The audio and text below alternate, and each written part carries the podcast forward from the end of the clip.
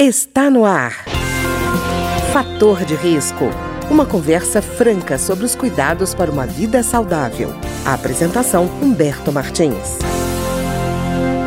Olá, no programa de hoje nós vamos conversar sobre o autismo ou transtorno do espectro autista, que é um distúrbio que afeta cerca de 70 milhões de pessoas no mundo e pelo menos 2 milhões de brasileiros. Para conversar conosco sobre esse tema, nós temos aqui o Dr. André Sales, que é psiquiatra do Hospital Universitário de Brasília, que é nosso convidado de hoje. E primeira pergunta, doutor André, que eu gostaria de fazer para o senhor: como é que se identifica um autista? Existem sinais que sejam evidentes? Porque, como a gente fala de espectro autista, né, a gente está falando de uma diversidade muito grande. Existem sinais que indicam isso, essa pois condição? É. De fato, quando você coloca as características do espectro autista, você está falando de determinadas características individuais. Né? A gente tem duas áreas fundamentais que vão diferenciar né, as pessoas que estão dentro do espectro. A primeira é uma deficiência, uma dificuldade muito grande na comunicação social. Isso se dá através da interação social, da reciprocidade que a pessoa tem né, com as outras pessoas, a comunicação verbal e não verbal fica um pouco mais comprometida e aquela dificuldade de desenvolver, de manter ou até mesmo de entender um pouco os relacionamentos interpessoais. Então, essa é uma uhum. característica fundamental de quem está dentro do espectro. É uma outra característica importante são as formas de comportamento que essa criança, que essa pessoa vai ter. São geralmente comportamentos mais restritos, né, áreas de interesse restritas. Muitas vezes ele é extremamente especialista em determinado assunto, então uhum. sobre aquele assunto a pessoa sabe pormenores daquilo, em detrimento de coisas mais amplas que ela acaba tendo mais dificuldade. E também né, questões de repetir né, características como própria parte motora ou a parte de interesse ou caminhos ou rotinas, né, a pessoa acaba tendo uma dificuldade muito grande de flexibilizar as rotinas uma vez já estabelecidas. E doutor André, e também quando o senhor fala dessa repetição, às vezes pode ficar, para quem não sabe que tem um filho com autismo, por exemplo, na hora que se fala de repetição, a criança às vezes repete o que o adulto fala, né? E ele pensa que é falta de educação da criança e não tem nada a ver, né? Isso. Muitas vezes a forma que o, né, a criança que está dentro do espectro aprende a linguagem verbal é através de uma imitação do adulto. Ele não tem muito aquela característica de ir aprendendo conforme o desenvolvimento social dela. Então, ela acaba fazendo uma simples imitação de adulto. Então, muitas crianças que estão dentro do espectro, aí em particular dentro da síndrome de Asperger, né, que é, um, que é uma síndrome que faz parte do espectro do autismo, a criança fala de uma maneira muitas vezes rebuscada, monotônica e com linguajar que lembra muito o linguajar de adulto, né? Então, também é uma característica interessante da gente observar. Doutor André, é interessante observar na questão do autismo,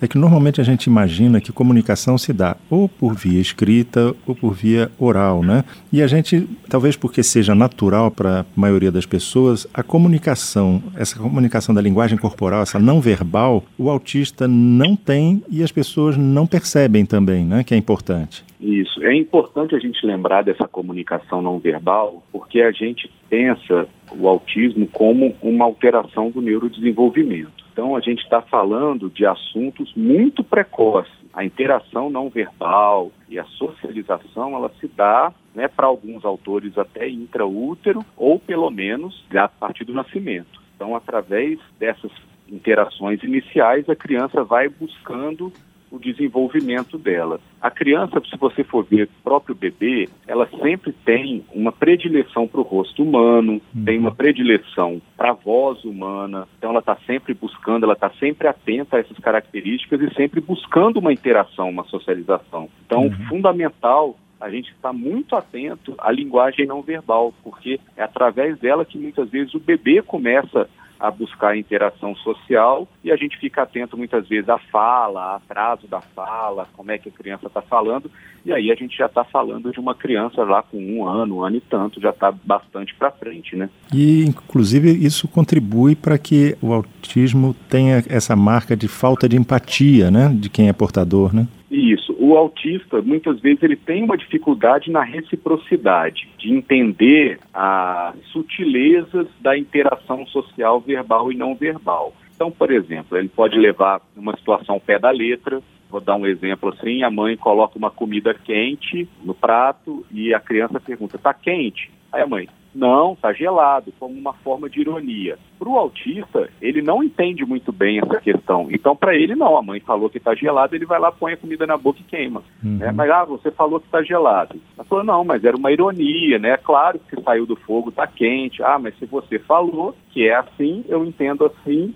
e vou agir de acordo com a sua informação. Né? Uhum. Essa ironia, esse refinamento social, essa interação que a pessoa vai estabelecendo através de várias características, para o autista é bem mais complexa, bem mais difícil de interpretar. E doutor André, também a questão, por exemplo, que eu vejo é de muitas vezes o, o portador do autismo tem, por exemplo, um sentido, um, o, o, por exemplo, a audição é muito apurada. Então, por exemplo, quando tem música ambiente alta, ele fica extremamente incomodado, né? Essa questão dos sentidos mais apurados é comum? É comum. É uma das características do espectro ter o sensório né, de uma maneira exacerbada ou diminuída. Né? Então, muitas vezes, eh, os relatos do, do, dos pais, dos cuidadores, é que ah, ele né, acaba se colocando em situações que ele machuca e que ele não percebe né, que que está machucando, que está cometendo algum excesso,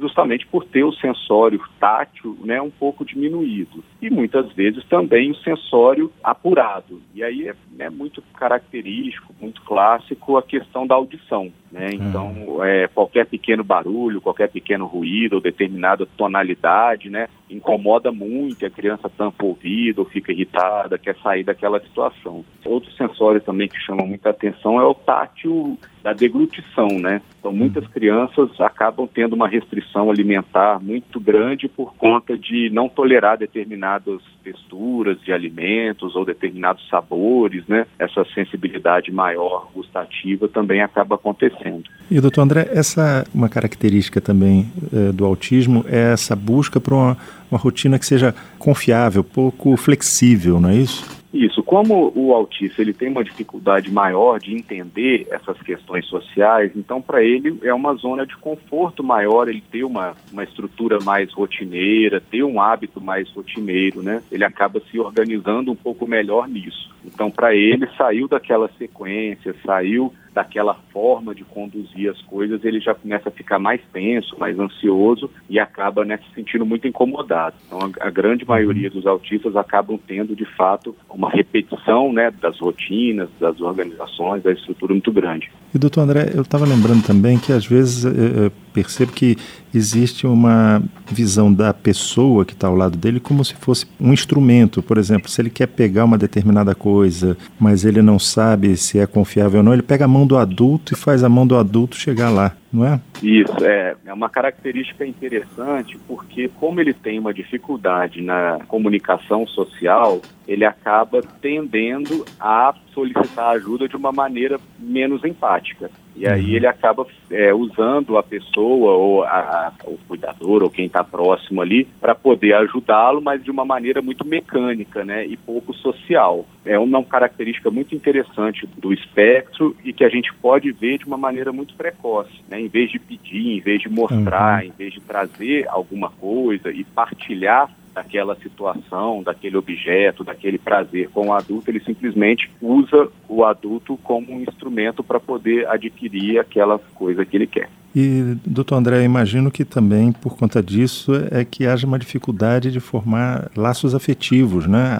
Amizade, por exemplo. E com isso eu acho que muita gente que tem o autismo acaba sendo visto, quando é, dependendo do, do nível, como tímido demais, é, ele não fala nada, e na verdade é uma característica do autismo, né? Isso, é, não é timidez, é claro que né, a pessoa que tem o espectro, ela vai ter o temperamento dela, a personalidade, a forma dela ser, mas essa dificuldade na interação, na comunicação social, é uma dificuldade que faz parte do espectro. Então, não, não é timidez pura e simples, é a forma como a pessoa tem de fazer esses laços sociais, essa comunicação e esse entendimento né, das convenções sociais que tornam ela um pouco mais afastada. Eu acho interessante o que o senhor está frisando constantemente, que é essa visão do espectro. Quer dizer, não se pode ter uma condição única para definir o autista, né? Ele é, uma, é um complexo de reações ao meio ambiente, né? Isso. A gente tem que lembrar que a gente está falando de um indivíduo com todas as suas características, com suas relações culturais, com suas relações familiares, inserido dentro de um contexto social amplo e dentro de todas essas características do indivíduo, algumas características da comunicação social e do comportamento mais repetitivo e estereotipado é que vão fazer com que ele esteja dentro do espectro, né? Mas ele não não se restringe ao espectro né? Ele tem outras características, outras habilidades, né? outros adjetivos para poder se classificar, não apenas né, uma autista ah, é o autista, não. Ele uhum. é um indivíduo muito mais complexo que isso. E, doutor André, gente, é, quem lida com o autismo percebe que ele é, também ele cobra, de certa forma, de quem está é, se considerando normal, vamos dizer assim, uma visão mais é, trabalhada da, da, da, não só do, do transtorno, mas até da própria comunicação, né? porque eles têm percepções que a gente não tem. Quer dizer, é, é perceber com quem tem o autismo qualidades que normalmente a gente acaba esquecendo quando tem todos esses, esses incômodos, essas diferenças, não é verdade?